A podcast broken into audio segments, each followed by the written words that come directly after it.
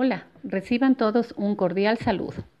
Ahora pues vamos a encontrarnos para hablar sobre las tecnologías de la información y la comunicación. Sin duda, las TIC, como son comúnmente conocidas, han modificado el comportamiento y la estructura de la sociedad. Y vamos a hacer una retrospectiva hacia tiempos remotos para poder determinar si efectivamente han cambiado la situación de la que me voy a referir en principio con la situación actual. Existen evidencias de que los gobernantes del Tahuantinsuyo fueron informándose de todo cuanto concernía a los hombres llegados de ultramar. Un enorme pesar y desaliento debió haberle invadido al Inca Huayna Cápac ante las noticias que acerca de los extranjeros recibía. Por medio de espíritus comprimidos y portátiles, se transmitían el pensamiento. Con admirable precisión y rapidez, efectuaban operaciones matemáticas, imposibles de ser realizadas en base a sus quipus.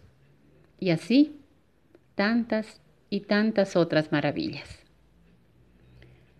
Transferencia de tecnologías, barrera al conocimiento y dependencia son situaciones con las que nos hemos enfrentado desde nuestros inicios.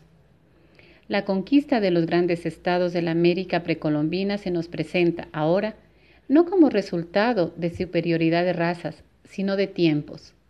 La supremacía en base a conocimientos y tecnologías más adelantadas entre las cuales, en el caso concreto del imperio de los incas, la escritura, el hecho de saber leer y escribir, fue determinante. ¿Cuál es la distancia entre esta época y la actual? ¿Estamos preparados para saber leer y escribir y hacer un uso óptimo, legal y crítico de la tecnología? Esta también es una pregunta que nos debe eh, llevar a una reflexión y sobre todo a tomar en cuenta la necesidad de que las tecnologías debemos aprovecharlas para hacer un uso que nos un uso óptimo no solamente instrumental o comunicacional, sino y fundamentalmente para nuestro desarrollo personal y profesional. Mañana nos veremos nuevamente aquí con la posibilidad de encontrarnos para tratar otro tema. Un saludo cordial.